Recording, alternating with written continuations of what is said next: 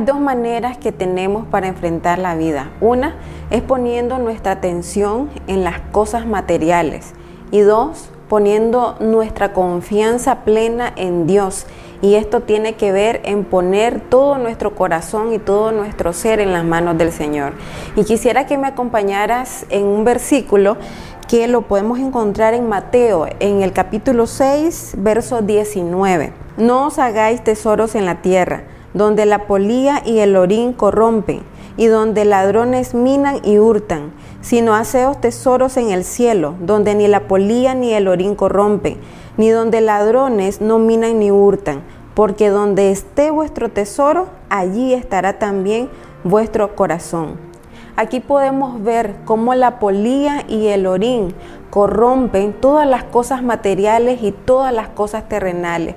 Pero también este versículo nos enseña que el afán y el deseo a las riquezas y que todos los deseos comienzan en nuestro corazón y al final esto puede traer corrupción a nosotros mismos. En cambio, cuando hablamos de hacer tesoros en el cielo, hablamos de aquellas cosas que Dios ha preparado desde antemano para cada uno de nosotros. Hablamos de todas esas cosas espirituales y celestiales que son incorruptibles, que no se pueden destruir y que son una herencia para nosotros, que fue dada a través de Jesucristo y que ésta produce gozo, produce paz y que sobre todo es eterna.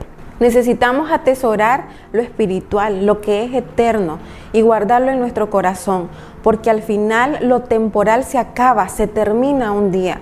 Por eso hoy quiero motivarte a que busques todas esas cosas que el Padre ha preparado de antemano. Hay muchos tesoros que Él quiere revelarte a ti y revelarme a mí y que está atento, solo esperando a que vayamos y le busquemos.